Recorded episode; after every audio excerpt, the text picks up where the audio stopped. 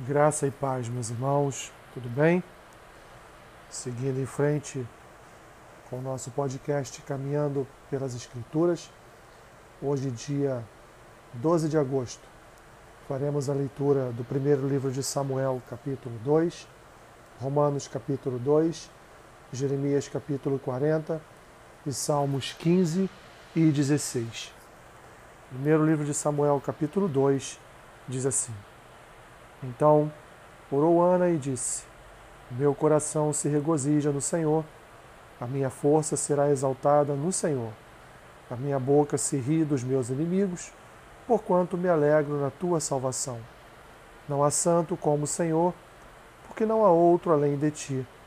E rocha não há, nenhuma, como nosso Deus.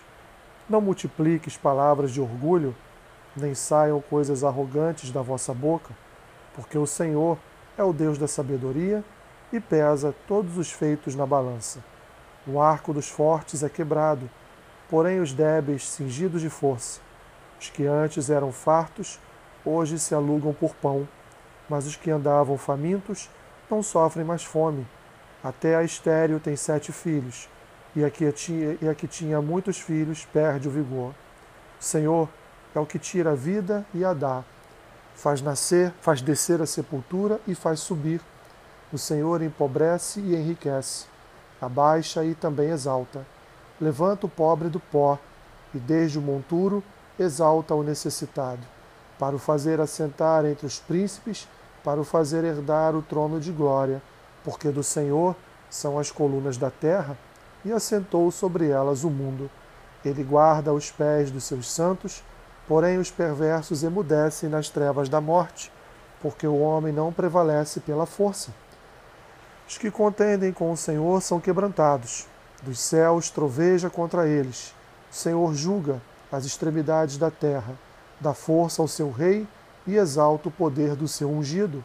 Então Eucana foi-se a Ramá, a sua casa. Porém o menino ficou servindo ao Senhor perante o sacerdote Eli. Eram, porém, os filhos de Eli filhos de Belial, e não se importavam com o Senhor. Pois o costume daqueles sacerdotes com o povo era que, oferecendo alguém sacrifício, vinha o moço do sacerdote, estando-se cozendo a carne, com um garfo de três dentes na mão, e metia-o na caldeira, ou na panela, ou no tacho, ou na marmita, e tudo quanto o garfo tirava, o sacerdote tomava para si. Assim se fazia todo Israel que ia ali a Siló. Também, antes de se queimar a gordura, vinha o moço do sacerdote e dizia ao homem que sacrificava: Dá essa carne para assar ao sacerdote, porque não aceitará de ti carne cozida, senão crua. Se o ofertante lhe respondia: Queime-se primeiro a gordura, e depois tomarás quanto quiseres, então ele lhe dizia: Não, porém hás de madar agora, senão tomá-la-ei à força. Era, pois, muito grande o pecado destes moços perante o Senhor, porquanto eles desprezavam a oferta do Senhor. Samuel ministrava perante o Senhor, sendo ainda menino, vestido de uma estola sacerdotal de linho. Sua mãe lhe fazia uma túnica pequena e de ano em ano lhe a trazia, quando com seu marido subia a oferecer o sacrifício anual. Eli abençoava Eucana e a sua mulher e dizia: O Senhor te dê filhos desta mulher em lugar do filho que devolveu ao Senhor, e voltavam para sua casa. Abençoou, pois, o Senhor a Ana, e ela concebeu e teve três filhos e duas filhas, e o jovem Samuel crescia diante do Senhor.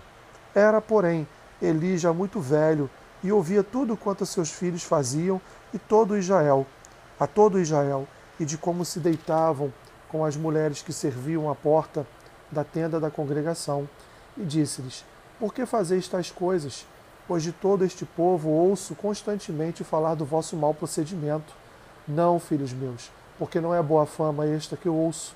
Estás fazendo transgredir o povo do Senhor. Pecando o homem contra o próximo, Deus lhe será o árbitro. Pecando, porém, contra o Senhor, quem intercederá por ele? Entretanto, não ouviram a voz de seu pai, porque o Senhor os queria matar. Mas o jovem Samuel crescia em estatura e no favor do Senhor e dos homens. Veio um homem de Deus a Eli e lhe disse: Assim diz o Senhor: Não me manifestei, na verdade, à casa de teu pai, estando os israelitas ainda no Egito, na casa de Faraó? Eu escolhi dentre todas as tribos de Israel para ser o meu sacerdote, para subir ao meu altar, para queimar o incenso e para trazer a estola sacerdotal perante mim. E dei à casa de teu pai todas as ofertas queimadas dos filhos de Israel. Por que pisais aos pés os meus sacrifícios e as minhas ofertas de manjares, que ordenei se me fizesse na minha morada? E tu, porque honras a teus filhos mais do que a mim, para tu e eles vos engordardes das melhores de todas as ofertas do meu povo de Israel? Portanto, diz o Senhor, Deus de Israel, na verdade, dissera eu que a tua casa e a casa de teu pai andariam diante de mim perpetuamente. Porém, agora, diz o Senhor, longe de mim tal coisa, porque aos que me honram honrarei, porém os que me desprezam serão desmerecidos. Eis que vem dias em que cortarei o teu braço e o braço da casa de teu pai, para que não haja mais velho nenhum em tua casa, e verás o aperto da morada de Deus, a um tempo com o bem que fará Israel, e jamais haverá velho em tua casa. O homem, porém, da tua linhagem, a quem eu não afastar do meu altar, será para te consumir os olhos e para te entristecer a alma, e todos os descendentes da tua casa morrerão na flor da idade. Ser-te-á, por sinal, o que sobrevirá a teus dois filhos, a e Finéias. Ambos morrerão no mesmo dia. Então suscitarei para mim um sacerdote fiel, que procederá segundo o que tenho no coração e na mente. Edificar-lhe-ei uma casa estável, e andará ele diante do meu ungido para sempre. Será que todo aquele que restar da tua casa virá inclinar-se diante dele, para obter uma moeda de prata e um bocado de pão, e dirá: Rogo-te que me admitas a algum dos cargos sacerdotais, para ter um pedaço de pão que coma. Romanos capítulo 2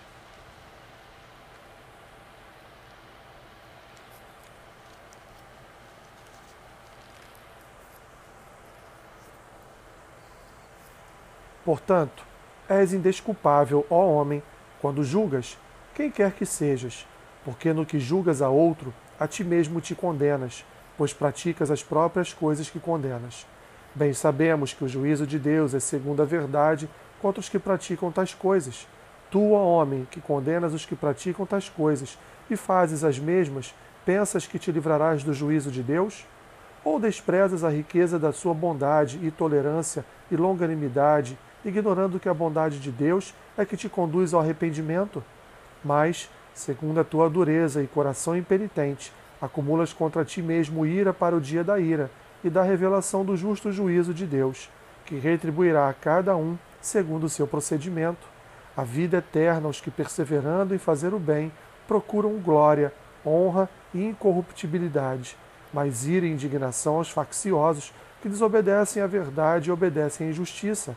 Tribulação e angústia virão sobre a alma de qualquer homem que faz o mal, ao judeu primeiro e também ao grego. Glória, porém, honra e paz a todo aquele que pratica o bem, ao judeu primeiro e também ao grego, porque para com Deus não há acepção de pessoas.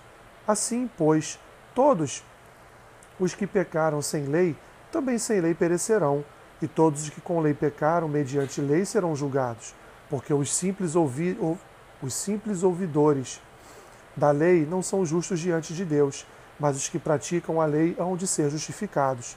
Quanto, pois, quando, pois, os gentios que não têm lei procedem por natureza de conformidade com a lei, não tendo lei, servem eles de lei para si mesmos. Estes mostram a norma da lei gravada no seu coração, testemunhando-lhes também a consciência e os seus pensamentos, mutuamente acusando-se ou defendendo-se, no dia em que Deus, por meio de Cristo Jesus, julgar os segredos dos homens de conformidade com o meu Evangelho. Se, porém, tu, que tens por sobrenome judeu, e repousas na lei e te glorias em Deus, que conheces a sua vontade e aprovas as coisas excelentes, sendo instruído na lei, que estás persuadido de que és guia dos cegos, luz dos que se encontram em trevas, instrutor de ignorantes, mestre de crianças, tendo na lei a forma de sabedoria e da verdade, tu, pois, que ensinas a outrem, não te ensinas a ti mesmo? Tu que pregas que não se deve furtar, furtas? Dizes que não se deve cometer adultério e o cometes? Abominas os ídolos e lhes roubas os templos? Tu que te glorias na lei e desonras a Deus pela transgressão da lei? Pois, como está escrito, o nome de Deus é blasfemado entre os gentios por vossa causa. porque a circuncisão tem valor se praticares a lei. Se és, porém, transgressor da lei, a tua circuncisão já se tornou incircuncisão. Se, pois, a incircuncisão observa os preceitos da lei, não será ela, porventura, considerada como circuncisão? E se aquele que é incircunciso por natureza cumpre a lei, certamente ele te julgará a ti, que não obstante a letra e a circuncisão, és transgressor da lei. Porque não é judeu quem o é apenas exteriormente, nem é circuncisão a que é somente na carne. Porém, judeu é aquele que o é interiormente, e circuncisão a que é do coração, no espírito, não segundo a letra, e cujo louvor não procede dos homens, mas de Deus. Jeremias capítulo 40 Palavra que veio a Jeremias da parte do Senhor, depois que Nebuzaradã, o chefe da guarda, o pôs em liberdade em Ramá, estando ele atado com cadeias no meio de todos os do cativeiro de Jerusalém e de Judá, que foram levados cativos para a Babilônia. Tomou o chefe da guarda a Jeremias e lhe disse: O Senhor teu Deus pronunciou este mal contra este lugar. O Senhor o trouxe e fez como tinha dito, porque pecastes contra o Senhor e não obedecestes à sua voz. Tudo isto vos sucedeu. Agora, pois, eis que te livrei hoje das cadeias que estavam sobre as tuas mãos. Se te apraz vir comigo para a Babilônia, vem, e eu cuidarei bem de ti. Mas se não te apraz vir comigo para a Babilônia, deixa de vir. Olha, toda a terra está diante de ti. Para onde julgares bom e próprio ir, vai para aí. Mas, visto que ele tardava em, em decidir-se, o capitão lhe disse: Volta a Gedelias, volta a Gedalias, filho de Aicão, filho de Safã, a quem o rei da Babilônia nomeou governador das cidades de Judá, e habita com ele no meio do povo. Ou, se para qualquer outra parte te aprover ir, vai. Deu-lhe o chefe da guarda mantimento e um presente, e o deixou ir. Assim, foi Jeremias a Gedalias, filho de Aicão, a Mispa, e habitou com ele no meio do povo que havia ficado na terra. Ouvindo, pois, os capitães dos exércitos que estavam no campo, eles e seus homens, que o rei da Babilônia nomeara governador da terra Gedalias, filho de Aicão, e que lhe havia confiado os homens, as mulheres, os meninos e os mais pobres da terra que não foram levados ao exílio para a Babilônia, vieram ter com ele a Mispa, a saber, Ismael, filho de Netanias, Joanã e Jonatas, filhos de Careá, Seraías, filho de Tanumete, os filhos de Efai, o Netofatita, Jezanias, filho de Maacatita, eles e os seus homens. Gedalias, filho de Aicão, filho de Safã, jurou a eles e aos seus homens e lhes disse: Nada temais da parte dos caldeus, ficai na terra, servi ao rei da Babilônia, e bem vos, vos irá. Quanto a mim, eis que habito em Mispa, para estar às ordens dos caldeus que vierem a nós. Vós, porém, colhei o vinho, as frutas de verão e o azeite, metei-os nas vossas vasilhas e habitai nas vossas cidades que tomastes. Da mesma sorte, todos os judeus que estavam em Moabe, entre os filhos de Amon e Edom, e os que havia em toda aquelas, todas aquelas terras ouviram que o rei da Babilônia havia deixado um resto de Judá e que havia nomeado governador sobre eles a Gedalias, filho de Aicão, filho de Safã.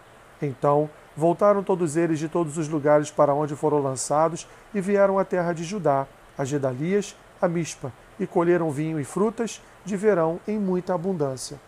Joanã, filho de Careá, e todos os príncipes dos exércitos que estavam no campo vieram a Gedalias, a Mispa, e lhe disseram: Sabes tu que Baalis, rei dos filhos de Amon, enviou a Ismael, filho de Netanias, para tirar-te a vida? Mas Gedalias, filho de Aicão, não lhes deu crédito.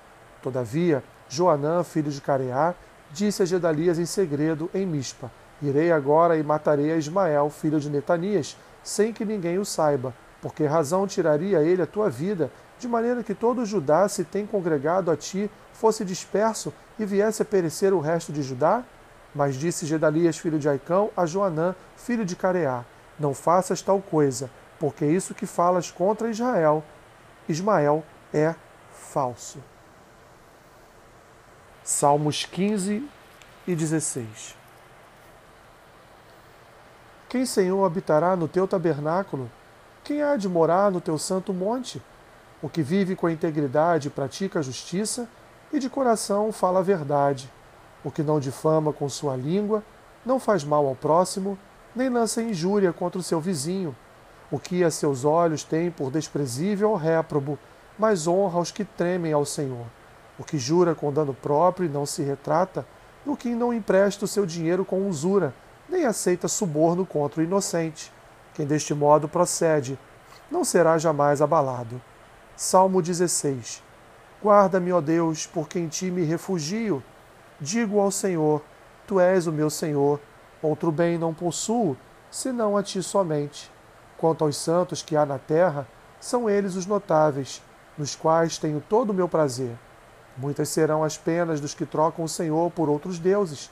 Não oferecerei as suas libações de sangue, e os meus lábios não pronunciarão o seu nome.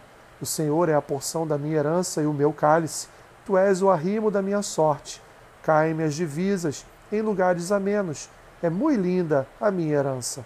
Bendigo o Senhor que me aconselha, pois até durante a noite o meu coração me ensina. O Senhor tem-o sempre à minha presença. Estando ele à minha direita, não serei abalado. Alegra-se, pois, o meu coração e o meu espírito exulta. Até o meu corpo repousará seguro, pois não deixarás a minha alma na morte, nem permitirás que o teu santo veja corrupção. Tu me, me farás ver os caminhos da vida. Na tua presença há plenitude de alegria e na tua destra delícias perpetuamente. Que Deus te abençoe rica e abundantemente. Amém.